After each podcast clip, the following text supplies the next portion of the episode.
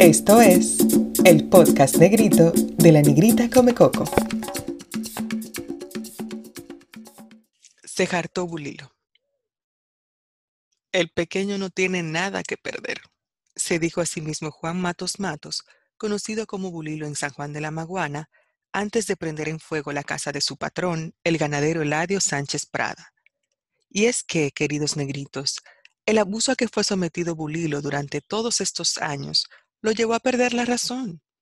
Siempre había sido un trabajador responsable, atendía el ganado y las tres fincas del señor Sánchez, se levantaba a las cuatro de la mañana todos los días y era el último en acostarse.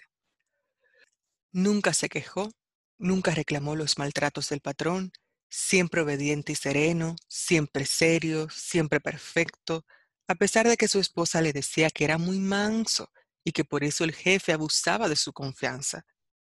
Y ahora que lo recuerda, a pesar del abuso recibido, nunca le respondió de mala manera a don Eladio. Total, pensaba, ¿quién era él ante un hombre que estudió fuera? ¿Quién era él si había nacido pobre y moriría pobre? Solo le bastaba con que el patrón lo dejara vivir en una casita de madera y con poder ganar algo de dinero para mantener a su mujer y sus hijos. Su hija más grande quería ir a la universidad y él le cumpliría su sueño. Entonces, si dejaba al patrón, ¿a dónde conseguiría el dinero necesario? Los verdaderos hombres siempre tienen que sacrificarse, pensaba nuestro Bulilo. Pero un día a Bulilo la policía lo fue a buscar preso.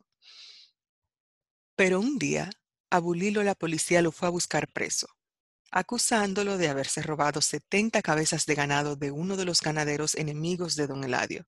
Su patrón no hizo nada, ni siquiera cuando Bulilo le pidió ayuda, cuando le rogó que intercediera por él. En realidad, mis negritos, todo fue una trampa de don Eladio. Fue él quien robó el ganado y acusó a Bulilo. Y también fue él quien echó a la familia de nuestro protagonista de la casita de madera en que vivían. No quiero ladrones en mis tierras, les dijo con prepotencia don Eladio. Pero todo eso lo supo Bulilo, y desde ese momento una rabia le nació en el cuerpo, el mismo enojo que le hizo prender en fuego la casa de su jefe, porque, después de todo, el pequeño no tiene nada que perder.